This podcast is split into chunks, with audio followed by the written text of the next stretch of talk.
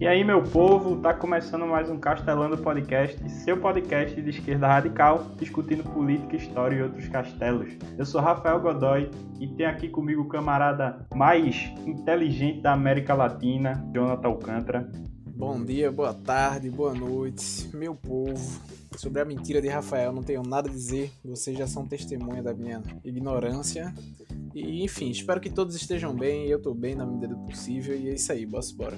Infelizmente, hoje a gente não tem aqui o camarada Edmilson Júnior, nosso querido Ed. O camarada tá cheio de coisa para fazer, tá tendo que cumprir os trabalhos, questões acadêmicas, então por isso ele não tá aqui hoje. Mas não é nenhum problema de saúde, nada, o camarada tá bem e vamos embora. Hoje a gente vai falar sobre as eleições no Peru. Traz as pautas aí, camarada John. Então, Rafa, bora embora. Como sempre, dividimos aqui nossas pautas em três. E a gente vai estar discutindo hoje, como o Rafa já falou, um pouquinho sobre eleições no Peru, especialmente as atuais eleições.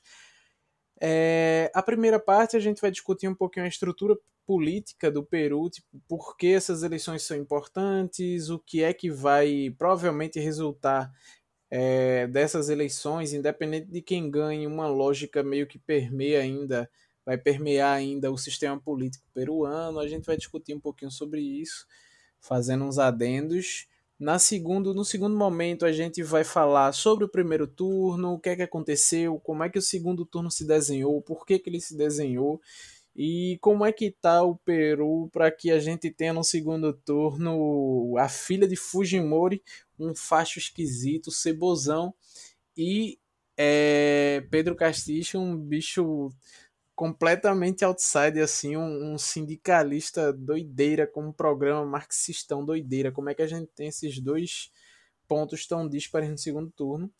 E no terceiro momento a gente vai falar um pouquinho sobre quais são as propostas do, dos dois e fazer aquela, aquele famoso resumão do rolê.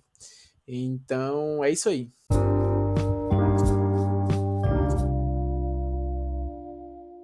Então, partindo aí do, desse primeiro ponto do camarada, eu acho importante a gente trazer essa, essa análise de conjuntura, né? até porque o sistema político do Peru está em crise, não é de hoje.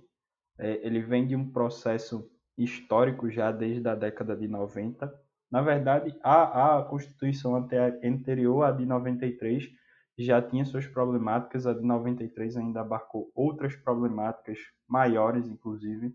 Então, eu acho importante a gente trazer um pouco desse, desse apanhado do que está acontecendo, do, do porquê está acontecendo isso no Peru e como está acontecendo essa crise institucional que agora no de 2020 a gente viu fervilhar com uma troca de presidente a cada semana ou a cada dia. Nunca se sabia quem, quem seria o próximo presidente do Peru. Zeca Pagodinho, inclusive, estava cogitado a ser o, o próximo presidente, mas ele rejeitou. E é isso. O John vai trazer essas perspectivas aí.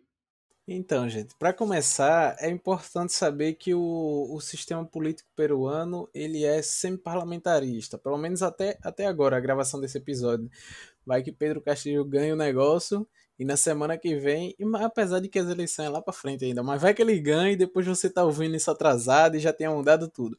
Mas semi-parlamentarista, o que é que isso quer dizer para a gente em linhas gerais? Quer dizer que nem o parlamento governa, nem o presidente governa. É basicamente isso. Não existe governança no Peru, porque nenhum dos dois tem a, a, capacidade de se sobrepor sobre o outro. Aí você pode achar isso lindo, só que considerando a pluralidade de partidos e a dinâmica política do, do Peru, interna do Peru, isso torna o jogo, entre aspas, inviável. assim.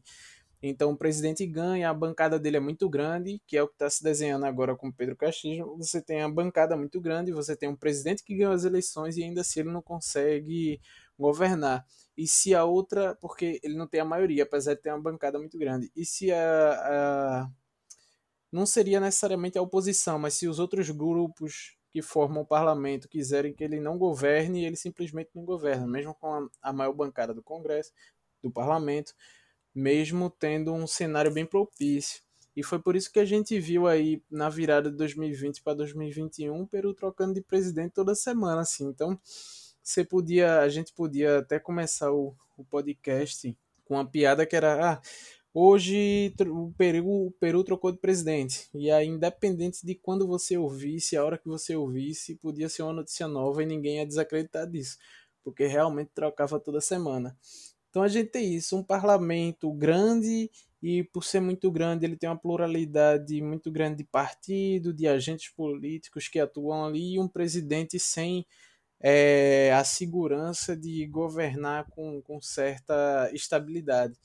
Então é mais ou menos isso. Nem o presidente governa, nem o parlamento governa, a quantidade de partidos é muito grande e o Peru sempre teve uma política interna muito bagunçada. De um lado, vocês têm o pessoal, por exemplo, para dar o exemplo, o mais basicão assim do década 90, de um lado você tem o Sendeiro Luminoso, do outro lado vocês têm Fujimori. Então, é, desde que se desenhou o parlamento, desde que a política interna do Peru se, se reconhece a partir do, na década de 90 e depois disso, o cenário não, não ficou mais, mais agradável, mais palatável. Não que eles sejam equivalentes, diga-se passagem, porque depois eu vou estar ouvindo isso e vou estar, meu irmão, será que ficou?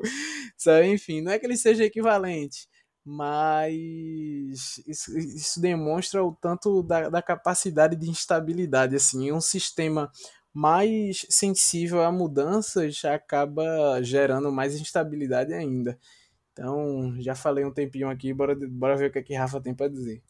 Então, essa, essa polaridade, né, que, que a gente vê, mostra que não é estranha ao Peru. Pode ser estranha a gente esse tipo de polaridade. Porque, por exemplo, se a gente for comparar com as eleições de 2018 no Brasil, a gente tinha uma esquerda liberal, isso é fato, e um neoliberal meio fascistoide e tem toda uma complexidade.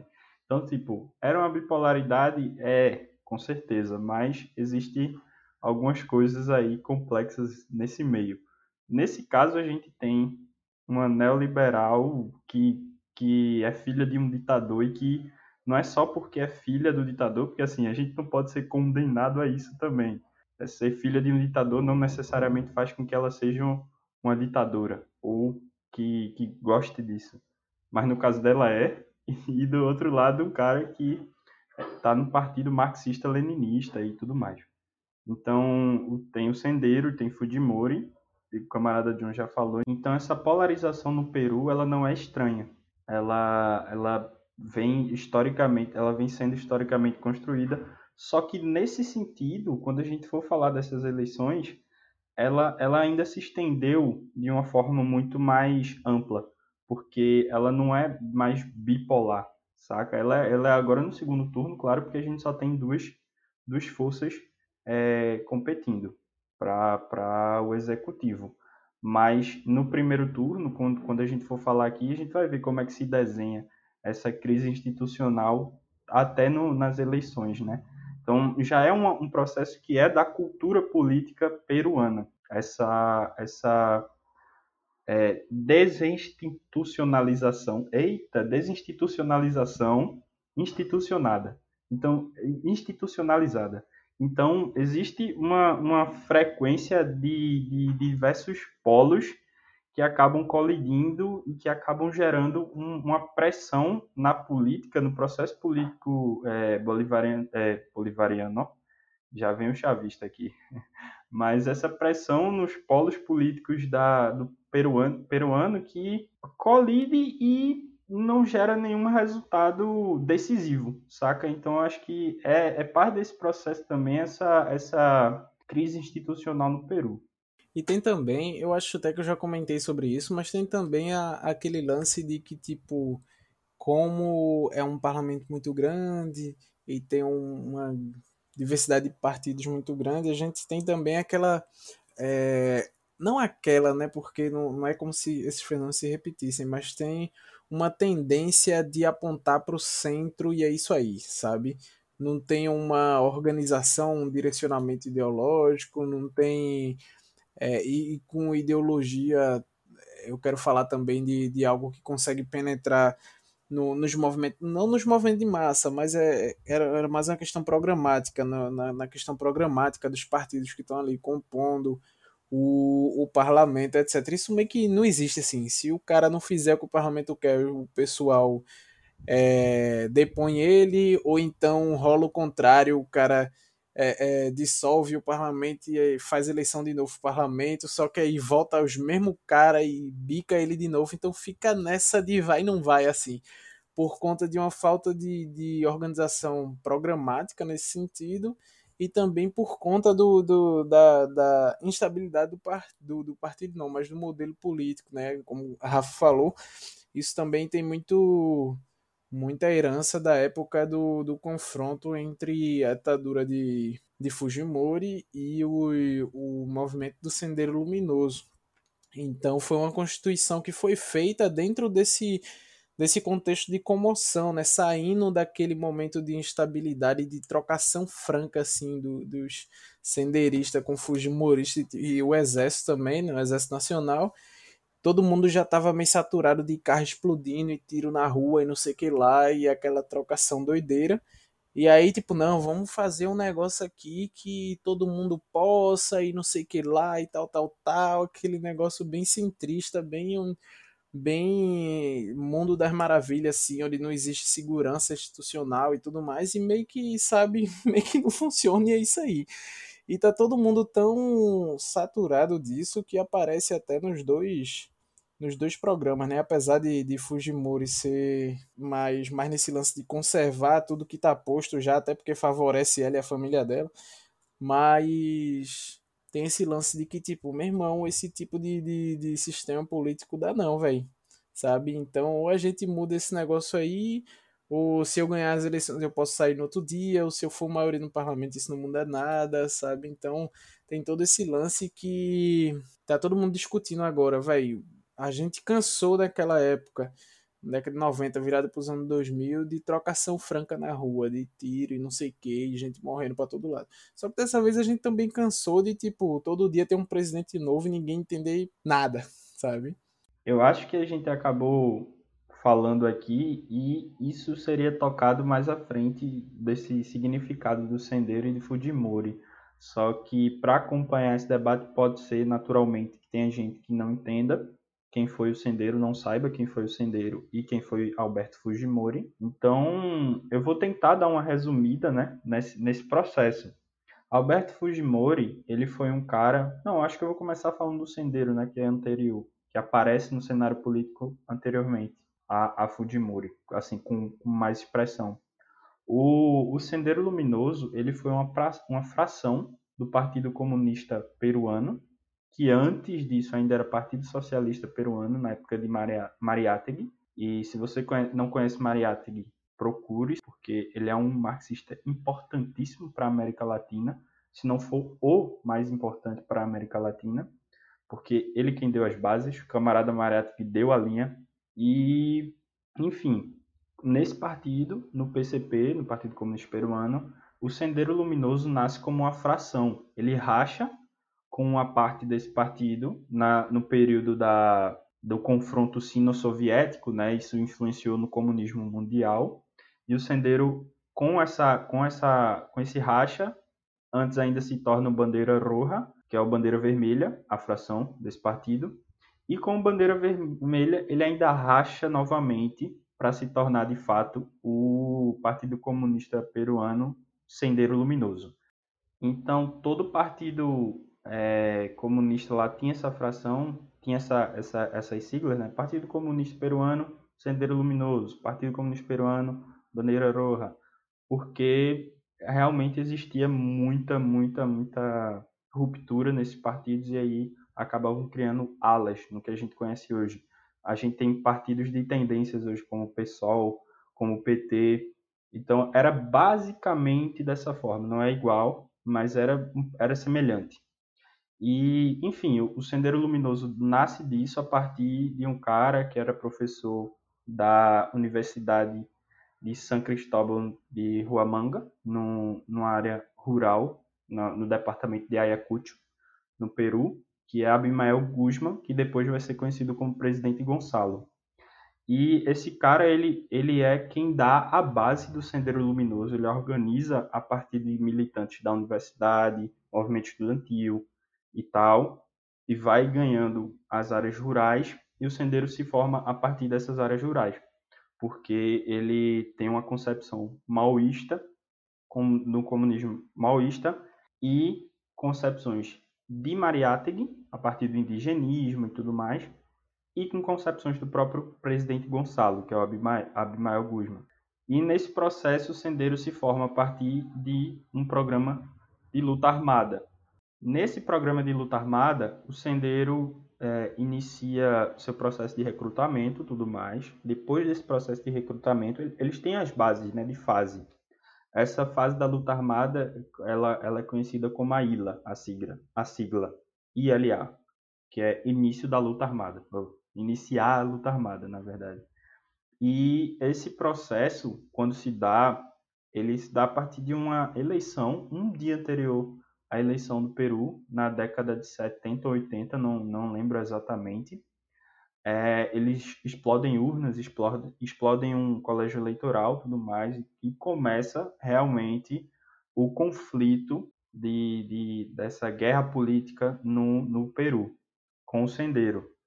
Então, depois de algum tempo, com ações é, variadas, a gente não pode enumerar a quantidade de ações do Sendeiro, mas que foram muitas, passam de 300, inclusive, em um, em um ano, se não me engano.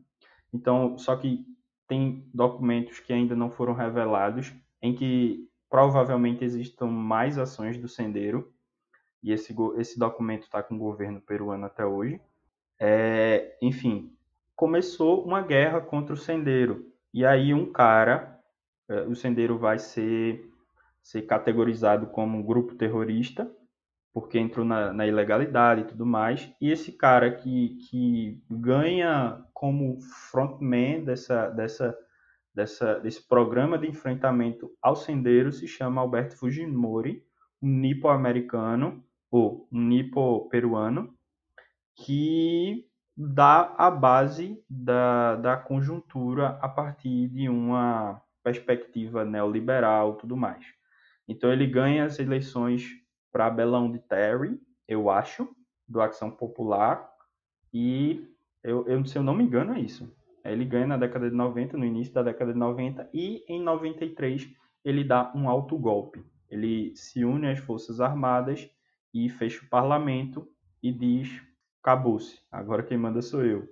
E aí o, o, enfrentamento ao Sendeiro se torna muito maior. Ele consegue prender o presidente Gonçalo, né, o Abimael Guzman, e o sendeiro começa a perder força. Mas até o início dos anos 2000 ainda existia e ainda fazia algumas ações, mesmo que pequenas. E esse processo deu uma linha para a formulação da conjuntura política do Peru até hoje. Tanto que a gente vê, quando você quer difamar alguém da esquerda no Peru, você diz que ele é ligado ao Sendeiro Luminoso. E aí você pode fuder com a carreira do cara. Ou talvez a galera pode simplesmente não cair nessa, porque já é um processo costumeiro. Então, acho que eu resumi bem. Eu, eu demorei pra cacete falando isso, mas acho que eu consegui resumir é, o que foi o Sendeiro e quem foi Alberto Fujimori, até certo ponto, o, o lance de Fujimori, né? Porque nesse processo de alto golpe de 93 e prisão de Abimael Guzman, ele também constrói a Constituinte, que vai ser a, a Constituição do Peru que é vigente até hoje. Interessante pontuar também que depois, pouco depois disso, ele mesmo foi preso, né? Então, hoje a gente tem. Eu não sei nem se tu falou, acho que não. Falou? Tá bom, então vou, vou entender que não. É, mas tá Fujimori preso e tá o, o presidente Gonçalo preso. Os caras que foram fora, fora a piada, eu acho que eu não preciso nem explicar a piada, senão vai ficar aquele lance de eu ter que falar e explicar. Mas ver como que foram duas figuras, não vou dizer duas pessoas, porque senão fica, fica muito generalista, mas duas figuras que tinham em torno de si todo um grupo político e, e tiveram a capacidade de moldar basicamente, é, não as pessoas, enfim, estou falando das figuras, o que é que elas representavam, mas foram capazes de moldar a política na, no Peru na virada do século e tá os dois presos hoje, saca? Então, assim, o Peru tem essa tem essa peculiaridade aí. É por isso que, que foi importante a explicação do camarada Rafa agora, né? Pra gente entender mais ou menos quem foi que. o que é que, que fez com que o Peru tivesse da forma que tá. É, e, e como é que. qual foi a sina, enfim, qual, qual o caminho que essa galera tomou. É, eu acho que agora a gente já pode passar para o segundo tópico, não sei. Acho que a gente vai dar uma passada porque Rafa já deu aquela explicada massa, né?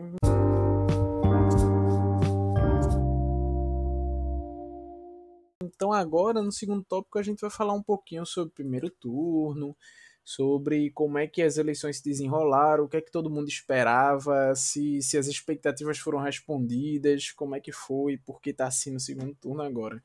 E aí, camarada, tu quer começar ou eu começo? A gente aqui naquele contato por câmera. Contato mas... visual brabo. Aquele contato visual é. brabo que. Quem começa? Eu começo ou tu começa? Tu, beleza, tá massa. Enfim.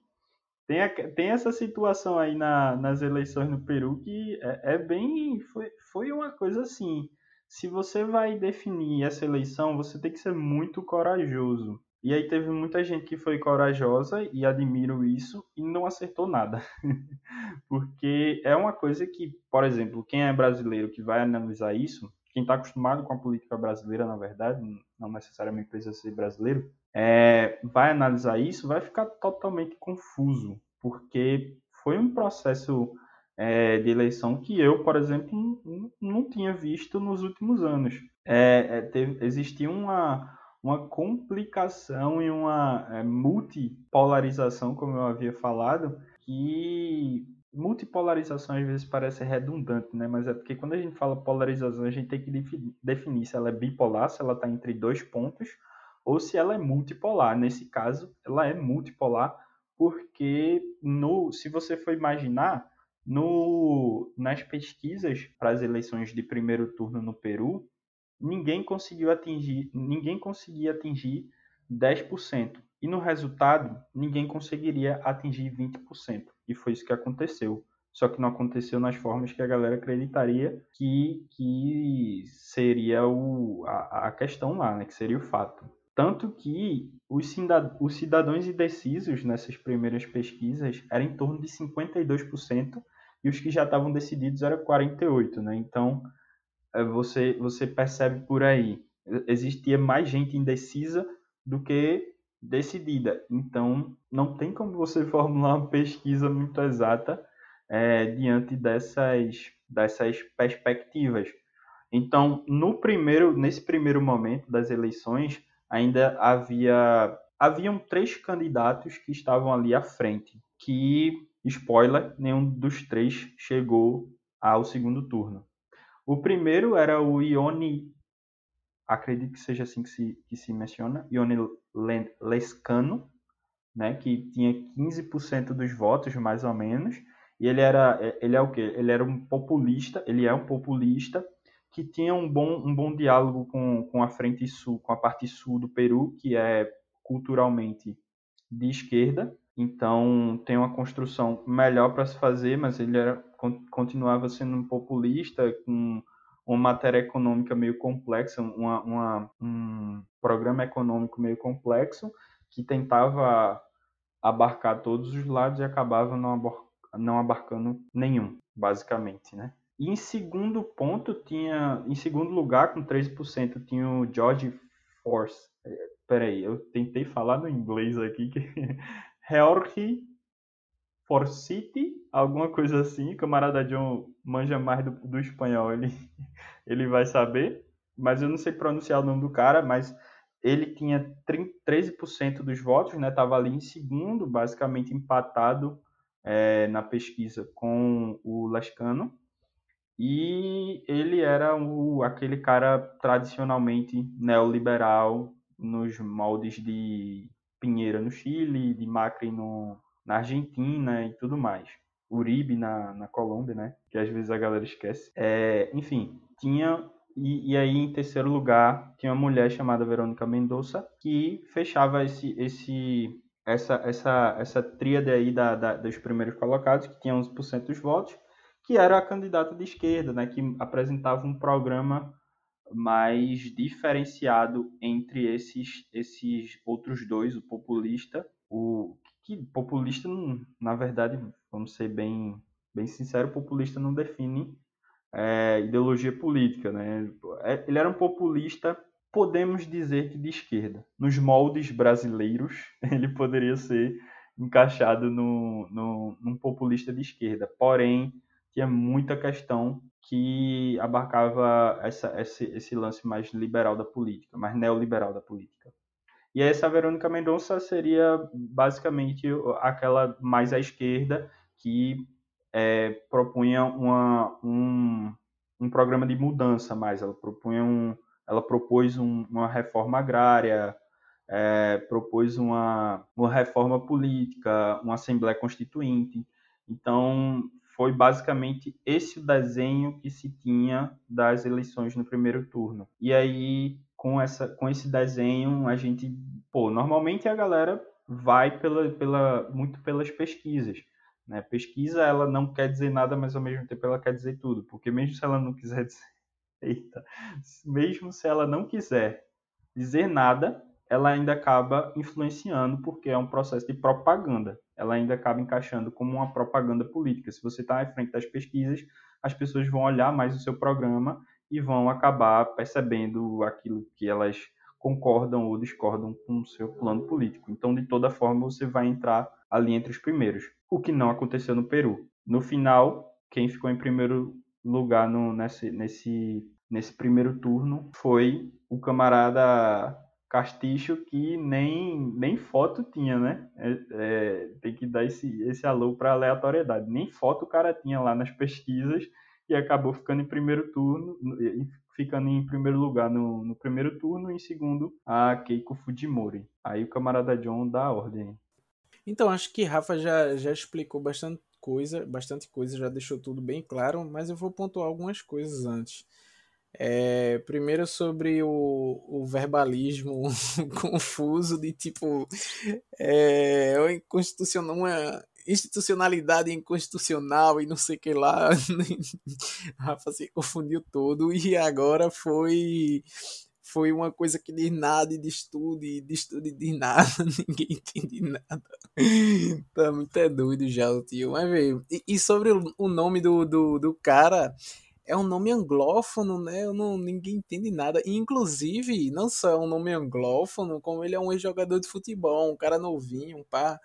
E, e, tipo, sabe, você tem um cara com um nome anglófono, uma, uma mulher com um nome, com um nome japonês, enfim, um sobrenome japonês, aí um bicho é jogador de futebol, goleiro, uns bagulho bagunçado pra caramba. Mas enfim, é, voltando. É porque, tá vendo, falar sobre eleições no Peru não é só falar sobre complexidade institucional, é falar sobre, sobre tudo. Sobre jogador de futebol, sobre japoneses, sobre tudo. Peru é uma maravilha. Mas, enfim, é interessante também pontuar que, ainda que as eleições no Peru elas sejam. Você seja obrigatório é, você seja obrigatório, você seja obrigado a ir votar, falei tanto de Rafa, estou confundindo, seja obrigado a ir votar, muita gente preferiu justificar, é tanto que é por isso que a gente vê esse cenário de vários políticos com 20%, menos de 20%, né? É, e como é que pode, assim, ter, tipo, todo mundo 12, 13, 14, 18 sabe? É, e, e, a somatória disso tudo não dá, não dá uma quantidade, uma quantidade muito alta de votos. A galera simplesmente não foi votar, justificou o voto ou simplesmente não foi pronto, sabe? Que também é um tipo de, de, de dado que é para ser discutido, sabe? Apesar de estar tá, ah, pensando na América Latina hoje, pensando todos os processos que, tem, que a gente tem vivenciado e visto na América Latina ultimamente, de uma guinada direita, não, não ser aquela direita tradicional, mas ser uma direita bagunçada do juízo, é, é interessante você ver como que, que ainda que essas, essas coisas se repetissem em países e em contextos diferentes, o Peru ele mantém uma uma enfim um contexto muito específico. Eles têm a alt-right deles eles têm a esquerda tradicional tem uma esquerda mais recente tudo mais e ainda assim tá um descontentamento muito grande sabe? Isso até liga um pouquinho com o ponto primeiro que a gente falou antes sobre a, a complexidade jurídica e política do Peru né? Então sabe tipo a galera só não vai votar a galera só deixa para lá E a gente também não vai, eu também não vou atribuir a vitória e, e o avanço de Castilho nesse, nesse sentido de que, tipo, ah, ele tá ganhando porque ninguém foi votar, não. Representa uma quantidade ali, isso, representa um, uns grupos ali. Mas é, é, interessante pontuar isso, é obrigatório votar, tinha ele, tinha candidato para tudo que é gosto e ainda assim a galera preferiu só não votar e pronto, sabe? E, e isso é um, um, cenário perigoso e que tipo que mostra que realmente a galera não só tá insatisfeita com as figuras, sabe? Em outros lugares a gente viu galera insatisfeita com a figura, com as figuras e aí preferia votar no, no alternativo. Sabe, lá não é só, não são só as figuras que estão batida e que, e que tá todo mundo saturado. É, é também o próprio sistema político. E, enfim, eu acho que, que, era isso que eu queria pontuar. Tipo, o bagulho tá doido, mas não tá doido como a gente costuma, como a gente costumou ver nos últimos é, é, quatro anos, pelo, pelo menos no Brasil, não. O bagulho tá doido num nível muito, muito sinistro. E existe também essa questão que tu pontuou, né? É, da falta de representatividade, de, de representação dessa galera em torno das candidaturas, mas é, nesse ponto específico que tu falou de Casticho, é interessante é, pontuar a favor dele dessa vez, é, não só dessa vez, né, nessa luta aí eu tô, eu, eu tenho que dizer, eu sou Casticho totalmente, mas assim, existem algumas problemáticas que a gente vai discutir, acho que nesse próximo bloco. Que, assim, Casticho, ele não, não necessariamente cresceu por causa dessa falta de representatividade, é, por causa de uma negação da política, que acontece, como que fala. Quando a gente entra em conflito, quando existe um conflito cultural, político, econômico, normalmente isso acontece após política, que é a negação dessa política, que na verdade é uma política, é uma forma de política. Então, Casticho, ele não vai ser esse cara que vai aparecer somente por causa disso. Claro que isso favorece, favoreceu esses dois candidatos, porque se a, se a política tivesse estável, a gente não, provavelmente, não posso também adivinhar o que seria, mas provavelmente não teríamos esses dois candidatos no segundo turno é, se a gente for ver a relação do primeiro, no caso de quem estava ali na frente e tal, e, ser, se, e, e, permanecer essa estabilidade nas pesquisas e tudo mais, pelo que se é, esperava.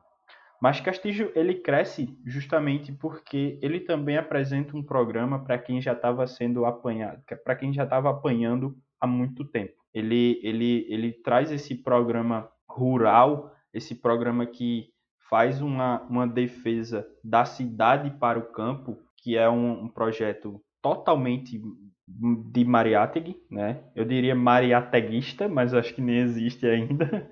Mas assim, é um, é um, é um projeto que está totalmente relacionado a, a Mariátegui. Tanto que no plano de governo dele, que é, é importante falar que o plano de governo dele foi montado em 2020 para o secretário-geral do partido, do Peru Libre, ser o candidato. Só que ele não pôde ser candidato porque ele tinha um, teve um problema na justiça, se não me engano, e aí Casticho tomou a frente desse processo. E lá no, no programa eles afirmam né, que são um partido marxista, leninista e mariateguista, diríamos. Estou usando esse termo, nem sei se é ele, mas que se referencia em Carlos Mariátegui. Em Carlos, não? José Carlos Mariátegui. Enfim, tem esse processo é, porque Castillo representava essa parte da população, porque ele foi aquele político que foi para o campo para discursar com a galera, ele foi às praças para discursar com a galera. Ele fez uma política tradicional e era o que o Peru estava precisando, não necessariamente dessa política tradicional que a gente vê na, na da hegemonia liberal, mas aquela política olho no olho, aquela política em que se aquela, aquele programa político do qual a gente está acostumado, porque no Peru não estava existindo isso ainda, é, sabe? É, existia, existia uma tradição política de não é, chegar às bases. E um cara que vem das bases, ele sabe conversar com elas. O cara é sindicalista, o cara é do meio rural, o cara é professor, saca? Então, eu acho que Castilho também ganha nesse processo. Tanto que processo de rejeição também é menor, tudo mais, a gente vai falar isso no próximo bloco. A não ser que o camarada John tenha alguma coisa a acrescentar. Não, não tenho nada a acrescentar não, vou só fazer a transição para o próximo bloco, porque a gente já está começando a entrar nele sem nem perceber, né? Então agora a gente vai discutir um pouquinho sobre os planos de governo, a gente já discutiu, já falou mais ou menos o que é que o que é que fez com que esse segundo turno fosse desse jeito e desde a década de 90 até as eleições agora. Então acho que, que, que já deu para entrar nesse terceiro bloco em que a gente vai discutir os planos de governo e tudo mais.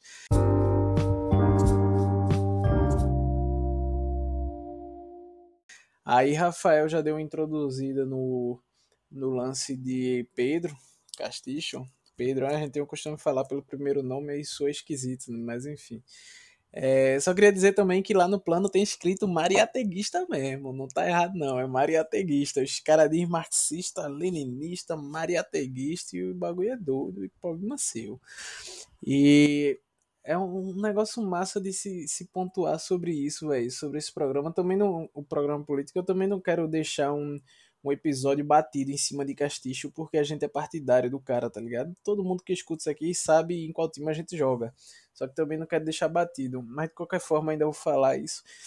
Que é o seguinte, você tá em 2021, velho, e o programa do cara tem reivindicando Lenin, tem se referenciando em Lenin, Fidel, e é um bagulho assim, trocação franca, sabe? Não é aquele lance de vamos construir o nosso socialismo diferente do de todos o mundo, porque, sabe, esse tipo de discurso ele é na defensiva, eu não tô dizendo que, tipo, ah, você tem que jogar molotov no burguês no seu programa de partido, sabe? Dependendo da conjuntura, de fato que isso não é uma coisa palatável, assim. Você não vai colocar que você não espera, por exemplo, que, sei lá, no pessoal da vida, no programa dos caras, tenha dizendo, não, aqui a gente tá se inspirando em Cuba, saca? Porque senão eles vão. Inclusive, a... me desculpe, camarada. Nada. Inclusive, ele aponta isso no programa dele, né? Desculpa a interrupção, mas ele, ele, ele, ele é tanto a prova que ele tem. O socialismo ele tem disso, ele tem a função da ofensiva e a função da defensiva. Isso existe inclusive no programa de, de Castilho, se você se você for, bem, for ver bem. Justamente, tá ligado? Era, era justamente sobre isso. Então, tipo, o discurso que ele assume não é um discurso que a gente está acostumado em outros lugares, né? Não é um discurso de defensiva, sabe? É um discurso de ofensiva e é aquele discurso de ofensiva que, tipo, ah, você pode aparecer para mim com um programa de um partido dizendo aqui é um discurso de ofensiva. É, só que esse bicho tá no segundo turno para ganhar uma eleição é, para presidente, sabe? O discurso dele tá na ofensiva. Isso é muito é, é raro hoje em dia, é uma coisa para se pensar, sabe? Porque eu também, do mesmo jeito que li que li bastante conteúdo a favor, li bastante conteúdo contra, tanto de esquerda quanto de direita, sobre o próprio Castilho, tá ligado? De que tipo, ah, isso aí não é socialismo de verdade, ah, porque isso aí é cheio de limite, ah, porque. É, brother, só que tipo, é o partido dele com aquele programa que tá no segundo turno, sabe? Então, assim, beleza que tem as limitações e não sei o que lá, e, a gente também tem que ser sensato para falar de limitações, porque o cara não é nem situação ainda, nem tá governando ainda.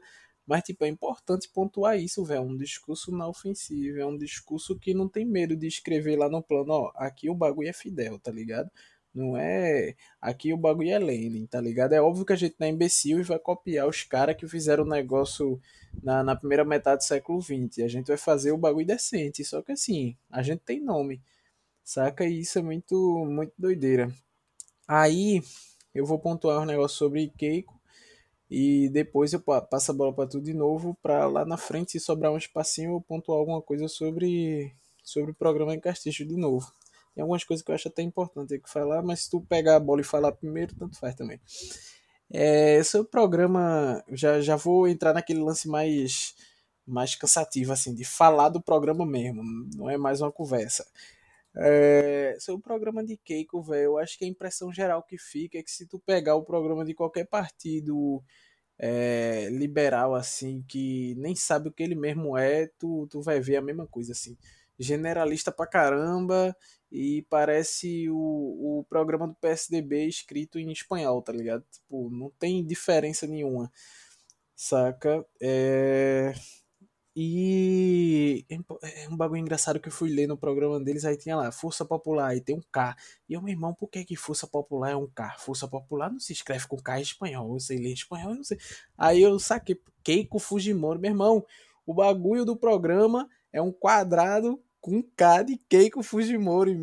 A bicha, tá ligado? É aquele lance de que, tipo, ah, meu pai mandava no país, não era só, tipo, meu pai era presidente, era meu pai era o dono do país, agora você é dona também, saca? Tipo, é um bagulho muito esquisito. É, filho, segundo. Um, um, outra. Segundo não, né? Não vou dividir assim, mas outra, outra coisa importante sobre o ponto dela, sobre o, o programa dela, é que ela representa o que a galera chama, ou a mídia, pelo menos, no Peru tem chamado de Fujimorismo moderado, saca? Isso se expressa através de assimilação de algumas pautas sociais que o Fujimorismo tradicionalzão não tinha. E eu acho que a expressão máxima disso é ela dizendo que vai descriminalizar a relação estável entre. Descriminalizar não, mas enfim, institucionalizar a relação estável entre duas pessoas do mesmo sexo, enfim uma, uma discussão bem rápida sobre gênero, assim, tipo, ah, sou descoladona, sou do século XXI, não sei o que lá. Só que não o bastante para assustar o eleitorado conservadorzão, tá ligado? Tipo, é uma união estável, mas também não é um casamento, saca? Vai ser assim, tipo, é... pro conservadorzão, nada vai mudar na vida dele, porque não vai ter casamento e não sei o que e tal, mas também pra galera que, que tem toda essa pauta de gênero e não sei o que lá, ainda não se considera é, de, de, de esquerda no sentido mais estrito, então seria a galera que seria de esquerda liberal ou alguma coisa do tipo, e diria, ó, oh, tá vendo, pelo menos na pauta dela tem dizendo isso aqui, que aí é gênero e não sei o que lá, e pá, sabe? Só que, tipo, tem um, um fator importante também que ela tem enfrentado, e aí já vamos passando para outra discussão dentro do plano dela, que seria é, é, o seguinte: a ditadura militar foi em 64 no Brasil, começou e terminou na década de 80, né? E foi todo aquele processo lá. Então, tipo, muito da memória afetiva da galera tá, tá ficando com o tempo, sabe? Você vê gente nova, entre aspas, que nem a gente, assim, entre 20, 30, 40 anos, 50 anos, é, alguns já eram vivos tudo mais, já tem uma memória mais forte, mas tem gente que não tem uma memória forte da ditadura, tem gente nem memória da ditadura tem, como o Rafa. E por isso hoje em dia é muito massa a galera levantar a bandeira e não sei o que, e tem muita gente na rua e tem que acabar isso aí, a ditadura e não sei o que lá. Só que Fujimorismo foi na década de 90, virada para os anos 2000. Então ela tem enfrentado muito disso hoje em dia ainda, saca? Tipo, a galera não esqueceu ainda como que o bagulho era doido na época de Fujimori, sabe? Então, tipo, apesar da tentativa de agradar setores é, relativamente progressistas e os conservadores e tudo mais, a base da, da, da população, e o Peru ele é bem expressivo com relação a isso, porque, para dar o um exemplo, no Brasil a gente tem centros urbanos, tem Recife, não sei o que, geralmente as capitais, né? No Peru, centro urbano doideira assim, onde está todo mundo, a classe média é Lima e acabou-se, saca? Então a galera que tá no campo, que é tudo que não for Lima, ainda sente o chicote estralando nas costas quando escuta Fujimori, saca? Então, tipo, isso é um, uma dificuldade que ela tem enfrentado e que o programa dela simplesmente não dá conta, assim. Sabe que nem a retórica dela também dá conta. Então é basicamente isso. Vamos ser progressista, mas não ser o bastante vamos ser conservador, mas não ser o bastante para pegar o meio termo todinho e arrastar. E vamos copiar o PSDB, só que em espanhol, tá ligado? E por último, a curiosidade que a, o, Vargas Chosa, eu não sei falar esse nome rápido, tá apoiando Fujimori, velho. Que bagulho é esse? É uma piada por si só. Dá ali no Google aí, Vargas Chosa, Fujimori. Pronto, só ri aí. Eu não vou nem falar porque eu já falei demais. O, é porque tu tá falando no, no argentino, né? No argentinês. Bargajosa. Olha aí, tá? Eu tô manjando, pô. Tô, tá brincando. Mas é esse, esse, esse problema de, de, de um antifudimorista, né? Um antifudimori acabar apoiando Keiko Fujimori, né? Essa é a ironia do, do lance, porque a gente sabe, Vargas Llosa sempre foi um, um liberal, cheio de problema, por isso que no meu coração sempre está guardado espaço para Gabo. Também por causa da treta, dizem que a treta também foi política, dizem que a treta foi por causa de um relacionamento em que ambos é, eram amigos e tinham, Então, tem toda uma problemática aí que não cabe agora. da treta, Gabo tá é. certo. É isso, morreu certo. É, exatamente, tanto na literatura quanto na treta. Enfim, porque quem lembra de Vara Cachoças hoje e quem lembra de Gabo, né? Então, é aquela coisa. Gabo até hoje tem um museu dele em Cuba. Daí já tira, né? Então, existe essa problemática do, do Fujimorismo é, moderado hoje, mas que é to totalmente irônico, porque a partir do momento que ela defende no programa dela a Constituição de 93 com unhas e dentes, porque foi uma Constituição que foi instituída no governo do pai dela, ela defende com unhas e dentes, inclusive, só que depois, no meio do, no, lá no meio do, do programa dela, talvez uma concessão política, ela propõe reformas dentro do, da, dessa Constituição, acho até irônico mas é, no programa dela você vê que existe uma necessidade de estar tá pontuando o tempo todo, não, porque a Constituição de 93 fez isso, ela é boa por causa disso. O grande problema foram os partidos posteriores a Fujimori. Basicamente é o que ela diz. Ela não, ela não cita Alberto Fujimori em momento nenhum. Ela cita a Constituição 93, que simbolicamente, no teor discursivo, opa aí, velho Pô, eu tô, eu tô voando alto no teu discursivo disso, quer dizer Alberto Fujimori. Essa, essa, esse lance dela tá sendo, sempre remetendo a essa Constituição. E é justamente isso que acontece, né, velho? É, ela protege um programa porque no programa dela, inclusive para a pauta de educação, que o camarada John pode chegar a tocar com mais, com mais força aí, porque ele é o, o Paulo Freire sem grife do, do, do bagulho, é essa, esse lance dela tá sempre combatendo delinquência tudo mais, só que na real ela combate essa delinquência querendo dar o um indulto ao pai dela, né? Porque o pai dela tá preso, foi condenado a 25 anos, foi preso por é, homicídio por causa do período de perseguição ao Sendeiro Luminoso. Ele torturou e perseguiu militantes que às vezes nem estavam ligados às ações, porque o, o, partido era amplo, né? o programa era amplo. É, quadrilha, né? criminosa, tudo mais. Crime organizado, no caso, perdão. Crime organizado, corrupção, homicídio. Ou seja, o cara era quase um Berlusconi do Peru. Eu vou meter esse Berlusconi do Peru porque é a lá modo Zizek. Sabe? Zizek sempre que vai falar de algum cara assim, meio máfia, ele bota Berlusconi de não sei de onde. É meio isso. Então o cara pintou e bordou com o Peru no período em que estava no, no poder, né? Que ele deu um alto golpe junto com os militares. Então é basicamente isso. A doida apesar de representar um fudimorismo moderado, a gente acaba percebendo que não é nada moderado. Ela propõe basicamente o mesmo programa que o pai dela, tanto que ela faz essa defesa da Constituição 93 o tempo todo, justamente porque essa Constituição 93 abarca as bases do programa dela. O programa, um programa que não tem nada de novo, é aquela velha ótica neoliberal de é, abrir o mercado, desburocratizar e gerar empreendedorismo. É, eles sempre falam de gerar emprego, gerar renda, gerar tudo isso de uma forma muito vaga, porque na real o que eles querem é se aliar ao capital privado e ganhar dinheiro, porque é basicamente isso que o neoliberal faz. Se tratando de castiço, eu falei que só, eu acho que o camarada quer falar do castiço, né? O camarada tá com vontade. Posso, posso iniciar pelo menos? Tá bom, vamos lá em castiço. A gente tá se comunicando aqui pela câmera, tá, galera? Só para caso vocês não consigam captar aí no meio do áudio. A gente está se comunicando pela câmera. Eu vou falar, vou dar uma pincelada em castiço, é complicado.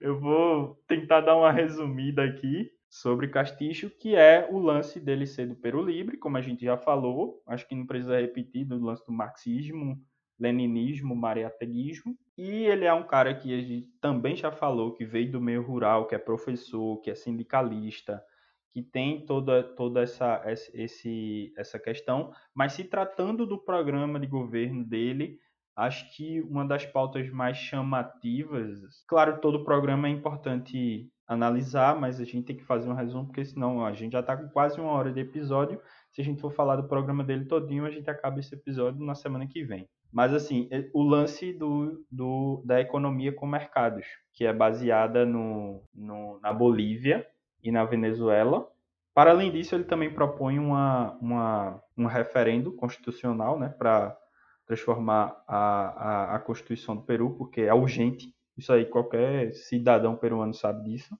Inclusive, na, naquela primeira pesquisa também sobre a mudança da Constituição, se eu não me engano, 78% das pessoas queriam a, a mudança constitucional. Posso estar errado, porque eu não lembro muito bem, mas na minha cabeça é isso. É, tem esse lance também dele querer fazer, querer montar uma economia com mercados, que basicamente é, tem a referência na Bolívia de Evo Morales e no Equador de Rafael Correa, que foram inspiradas ambos na Venezuela também. Não posso deixar de puxar essa bola para o meu chavismo clubista. Mas é assim, essa economia com mercados, ela é basicamente uma economia formulada a partir do Estado como controlador desse processo, que tem os mercados, eles conseguem, o mercado privado, ele consegue ter penetração no, no território, basicamente, só que ele tem que competir com a com uma empresa estatal, por exemplo. E essa empresa estatal totalmente fomentada para gerar políticas sociais. Então, é, nacionalizar empresas estratégicas, assim como fez Chaves na, no, na, com a PDVSA, assim como fez Evo com, com o lance dos gases naturais, etc existe todo esse processo de, de estatizar e criar uma competição de mercado em que o Estado está dentro dessa competição. Então, se, se você está dentro dessa, concepção, dessa competição como Estado, basicamente essas empresas vão poder funcionar, mas o Estado vai conseguir, uh, ao menos, um lucro, entre aspas, né? Porque lucro a gente fala mais para empresas privadas, mas um, um poder de capital para investir em políticas sociais, o que é extremamente importante e, que é, e o que é extremamente realista para o programa que a gente vive no século XXI. Galera, a gente está discutindo um neoliberal. Neoliberal não poupa qualquer política para ganhar em cima disso. Neoliberal avança para fascismo, se preciso, e a gente está vendo isso dentro do Brasil com, com o governo Bolsonaro. Então, não tem como a gente falar de uma revolução social que vai guilhotinar toda a burguesia, porque isso é surreal dentro de um processo em que existe uma, uma economia neoliberal hegemônica. Então, por isso que o programa de Pedro Castillo é revolucionário, mas também é realista. Ele sabe a hora de defender e a, e a hora de partir para a ofensiva, porque o socialismo é isso. É um processo de transição, é um processo de, de política popular formulada para isso. Então, é basicamente essa força econômica do, do, do governo, do, do programa de governo de, de Castilho. E aí, para algumas outras pautas, eu chamo o camarada John porque ele tá sedento aqui para falar de Castilho. Peraí, tá suave. é... Eu, eu acho interessante também para esse, esse ponto que tu colocou no final, de que, tipo, mano, tem a noção de, do que você tá analisando do que você tá falando, não é porque o cara tá tá decap... não tá decapitando a burguesia na rua ou fuzilando eles, que o bagulho não é revolução, não, tá ligado? Eu acho que, que até o ponto que a gente vai falar no, no Instagram da gente sobre revolução, a gente vai discutir um pouquinho sobre esse conceito bem rapidamente com a bibliografia de Florestan Fernandes, vai dar essa, essa noção pra galera que tiver a fim de ler e conhecer um pouquinho de, de uma noção de revolução mais ampla e tal, e sabe? Que não é aquele bagulho de que, tipo, se não for, se não for trocação de soco, não é revolução, tá ligado? É, sem também cair no, no morenismo batendo de graça. Boa noite. Batendo de graça e morenismo, mas enfim. É... Aquele peteleco de leve, só pra ficar ligado. Aquele de leve, tipo, gente, eu tô dizendo que revolução não é na trocação de soco somente, mas não me confunda com morenista, não. Segura a onda. É. Vê, sobre os pontos do cara, eu queria resumir tudo dizendo assim: saca as últimas experiências progressistas, enfim, socialistas e tudo mais dessa onda vermelha da América Latina, da primeira metade desses, sei lá, primeiros 20 anos, acho que 20 anos é muito, né? Acabou nos primeiros 15, enfim. na, na entrada pro século XXI. Saca tudo isso que aconteceu, pronto. Pega tudo que deu certo e junta no programa. Saca? Sem contar o que, o que deu errado. Sabe? Então, assim, se teve problema em uma área que outra experiência se deu melhor, então a gente pega da outra experiência, sabe? Então, se foi uma aglutinação de vários elementos, eu acho que no decorrer da fala eu vou deixar isso claro. Vou tentar fazer uma fala bem curtinha, inclusive, porque a gente já está em uma hora. Então, o ponto central do bagulho é nova Constituição por conta de tudo isso que a gente já discutiu. Então, não vou nem falar mais. O segundo ponto que também é central, assim, que tipo. Eu acho que, que é até o eixo central do, do programa inteiro é esse ponto, que é a, a pauta econômica. A Rafa já, já pontuou já sabe? Então, tipo, vai pegar inspiração principalmente na Bolívia, no Equador e na Venezuela tal, e então Rafa já deixou isso claro. Então, assim, se ele não conseguir fazer a reforma constitucional para que ele tenha uh, o espaço e a possibilidade de fazer o que ele quer fazer, tipo, saca? Tudo depende da reforma constitucional. Depois da reforma constitucional, se ele não fizer, se ele não estabelecer as bases do programa econômico dele, acabou. Sabe? Então vai ser essencial assim. Assim que ele for eleito, seria massa a gente voltar aqui também para falar sobre isso nos primeiros meses, se durar isso tudo também, a gente discutir como é que está sendo, porque não fez reforma na Constituição, não vai ter como reformar a economia, não reformou a economia, o resto do programa vai pro saco, sabe? Então, assim, não fez a primeira reforma, consequentemente não consegue fazer a segunda e, consequentemente, não vai conseguir fazer as outras, sabe? É... Na economia, tu já falou, economia com mercado, tal, ele chama economia popular com mercado, um negócio assim. É, e aí o, o, ponto, o terceiro ponto central, depois de, de reforma na, na, Constituição, reforma na economia, vem o lance da educação, que eu diria que como alguém com alguma experiência em análise desse tipo de documento e, enfim, nesse tipo de, de assunto. Muito modesto, velho. Muito modesto. Tá até bem profundo, tá ligado? Eu gostei da forma, tipo, não é aquele lance jogado aos, de todo jeito, sabe? Tá bem feito assim. O cara diz como é que vai fazer, saca? Acho que o primeiro ponto massa é triplicar o que é, o que é do PIB para educação. Tipo, o Peru destina hoje 3,5% do, do PIB para educação. O bagulho vai para 10, tá ligado? A ideia é que, que vá para 10.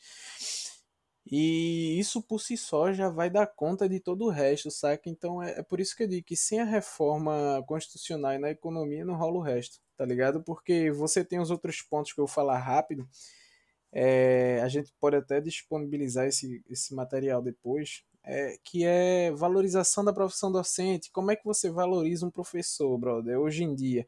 Na sociedade capitalista e tudo mais, especialmente na América Latina. Não é aquele discurso, por mais que a galera pense que seja isso, de que ah, eu não faço isso porque eu quero ficar rico, eu faço isso porque eu amo, pá. Isso é verdade, só que nós precisamos comer também, tá ligado? Então a valorização da profissão docente se dá, dentre outras coisas, a partir do, do tipo, você fazendo aquele profissional ter uma condição de trabalho boa e recebendo bem, tá ligado? Então a ideia do cara é aumentar bastante o salário dos, do, do, dos professores da educação básica, de modo geral, assim.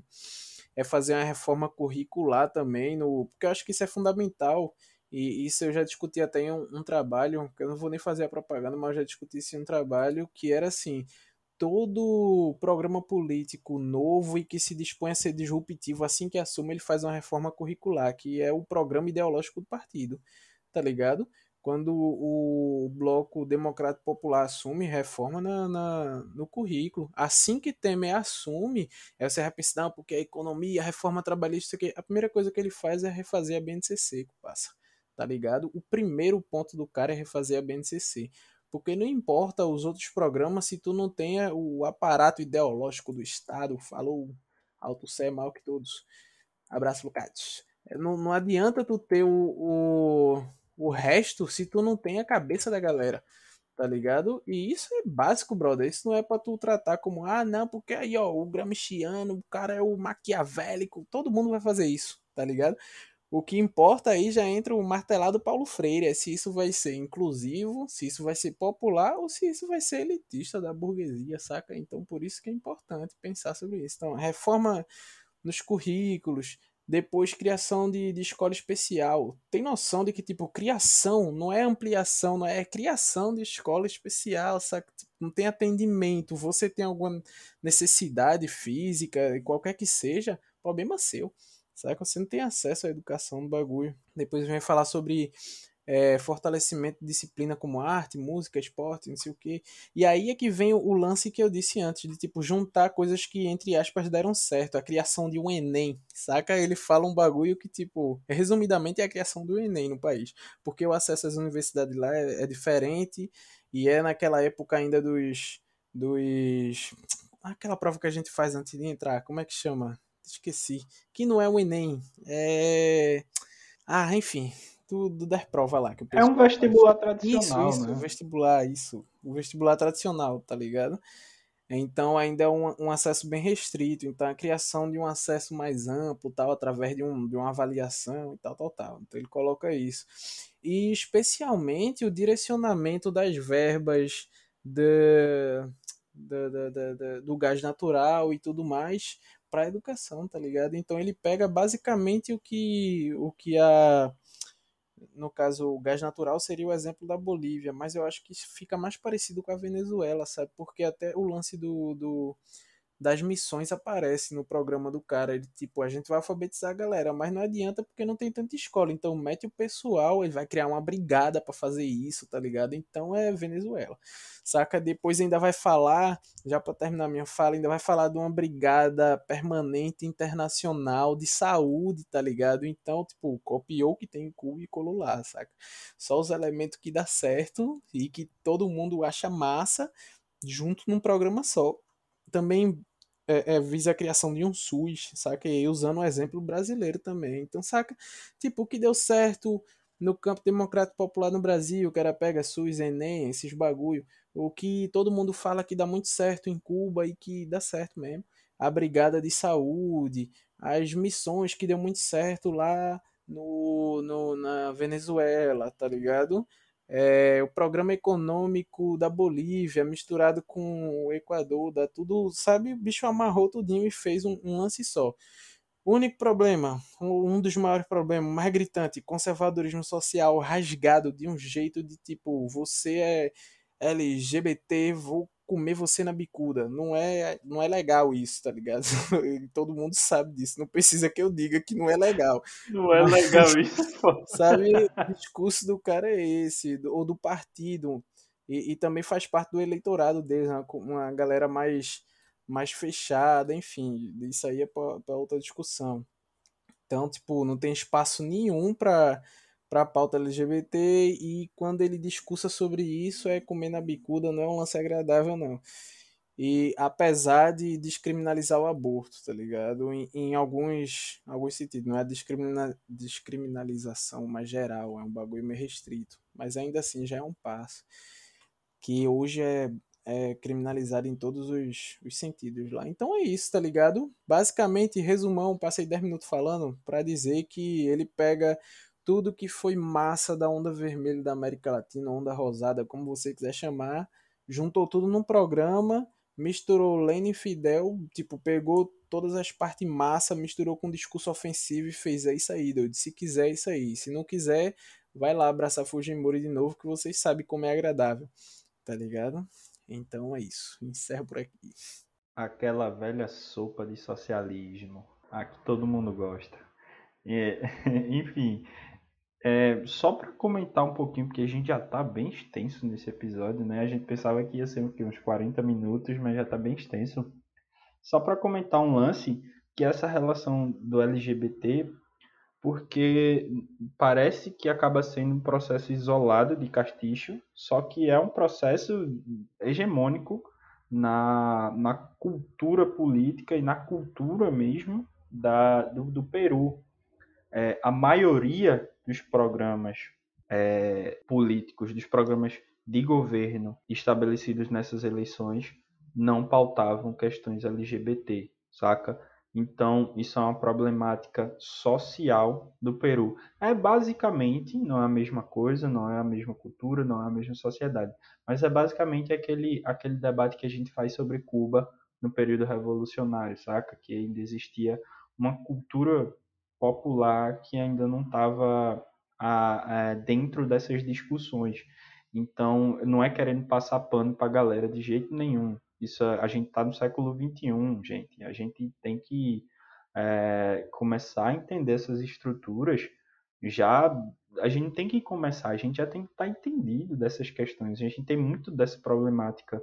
É, inclusive, não adianta a gente meter esse, esse olhar de cultura superior porque não tem pauta LGBT no programa do cara, nem no programa de Keiko Fujimori, nem na maioria dos programas, quando a gente tem Bolsonaro no poder, saca? Que é um cara extremamente misógino, inclusive não, não chega misógino, é, racista, LGBTfóbico no geral. Então, hum, como é que a gente vai falar do Peru nessa, nessa, nesse sentido, saca? Essa, essa questão parte de que a gente consegue esse avanço com um governo neoliberal que vai explorar todo mundo ou com um governo que tem certa abertura educacional, certa abertura política, é, de participação social. Então, a gente tem como inserir esse debate aonde? Essa é a questão. Porque esse debate não existe.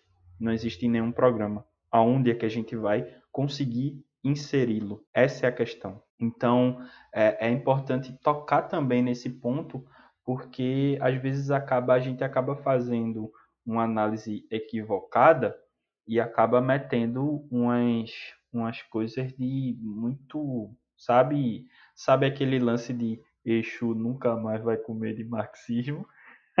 lancei, foda-se, lancei.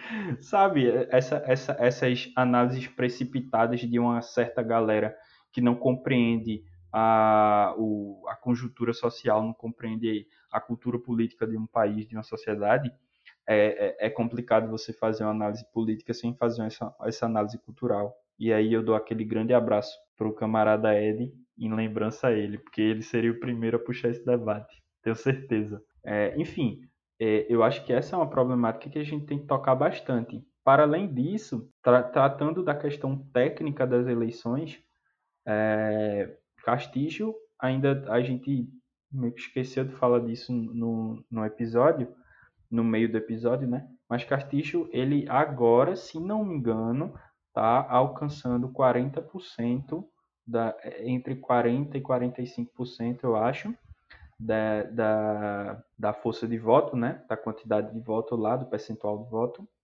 E Fujimori está caminhando entre 30%. 30% a 35%, eu acho. É isso, camarada John. Camarada John assinou aqui, é isso. Então, assim, recorri ao VAR. Mas é aquela coisa. É, existe uma grande possibilidade da gente ter um socialista no Peru. Inclusive, isso vai ser pauta para o próximo episódio, sem dar spoiler. Não vai ser sobre Peru, mas vai ser sobre alguma coisa nesse sentido. É, então, existe essa. porque Inclusive, existe uma negação muito maior de Fujimori do que de Castillo se eu não me engano, Castillo está entre 30% de que não votaria de jeito nenhum, né? E Fujimori, Keiko Fujimori, está a 55%. Então, você de rejeição, né?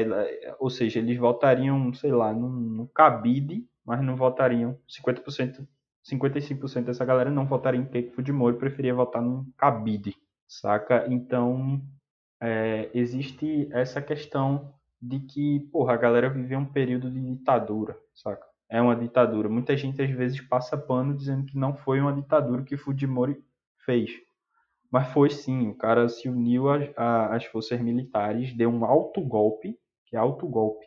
Ele estava no poder, ele foi o presidente instituído, foi o presidente eleito que preferiu, para manter os seus programas neoliberais, com o consenso de Washington e tudo mais, se unir às Forças Armadas e dar um alto golpe. Então, eles vivenciaram isso no ano de, no ano de 93. Isso é muito recente, como o camarada John falou. Então, existe essa negação do, do, do Fujimorismo justamente por causa disso.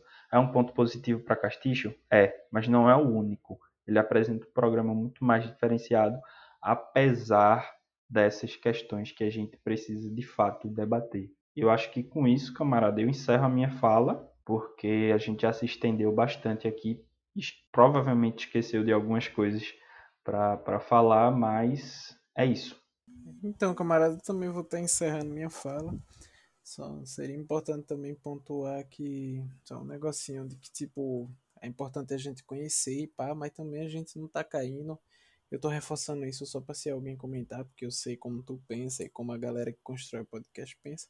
Mas também não é aquele bagulho de tipo, ah, a gente faz revolução hoje e deixa essa, essa pauta para depois, tá ligado? A gente também não pode cair nessa discussão, sabe? É, e como tu, tu falou do, do outro ponto, mas não falou desse, aí para mim é fácil de entender porque eu já te conheço, vou deixar claro pra galera também. É, e é isso, velho. Acho que a gente já falou muito, já falou sobre tudo. Sobre os índices, ele tá em torno de 10% ainda na frente dela para ganhar, então ele tem um espacinho ali, uma dezeninha. Tipo, é um empate técnico muito forçado, porque ela tá entre 30 e 32, ele tá 40, 43, tá ligado? Aí é bem forçado esse empate técnico. Mas assim, para quem tava em último no começo e do nada passar pro segundo turno, nada é impossível no Peru. Os caras têm um candidato à presidência que é, é ex-goleiro com um nome inglês, tá ligado? Ninguém entende nada, mas enfim. É, queria terminar aqui minha fala, velho. Agradecer a você que chegou até aqui. Você que ouviu isso tudinho. Você que agora está sabendo um pouco mais ou não sobre eleições no Peru, que a gente também confundiu tudo. Não, tô brincando, a gente estudou, tá tudo aberto aqui. Mas agora você está sabendo um pouquinho mais sobre eleições no Peru. Queria deixar meu abraço para todo mundo que está ouvindo, para o camarada Edmilson, que vai estar tá ouvindo a gente também, não pôde estar tá aqui presente. É, fazer a propaganda de que em dois meses, enfim, há pouco vai sair um, um trabalho, uma dissertação da minha companheira Maria Sari, provavelmente vai estar ouvindo. A gente vai discutir esse lance de Vargas Llosa e todo esse lance de cultura, como é que esse bicho deu uma guinada para a direita, explicar como é que tudo isso aconteceu, vai ajudar a gente a compreender isso também. Mas enfim, feitos meus adendos, boa noite rapaziada, boa noite moçada, boa noite camarada Rafael e até a próxima. É isso aí, camarada. Lembrar as bases também. Tem gente fazendo ciência no Brasil tem gente fazendo ciência de uma forma linda, comprometida e forte, porque aqui ninguém vai abrir para nada. É isso. É... E dando os meus abraços também, meus carinhos fraternos a todos os camaradas e as camaradas que estão ouvindo a gente até aqui ao camarada Ed, aquele abraço especial, porque não pode tá, não pôde estar tá aqui, mas no próximo vai estar tá, com certeza. Também deixar claro que a gente está voltando com tudo agora no, no, no, podcast. A gente vai reestruturar algumas coisas, vai estar mais presente lá no Instagram para interagir com vocês. E aí, por isso, sigam a gente nas redes sociais, no Instagram, arroba podcastelando, e no Twitter, também, arroba podcastelando. E a gente vai estar tá interagindo, a gente vai estar tá trazendo algumas coisas novas, a gente vai estar tá trazendo discussões novas também. E é isso. Grande beijo, aquele abraço e tchau.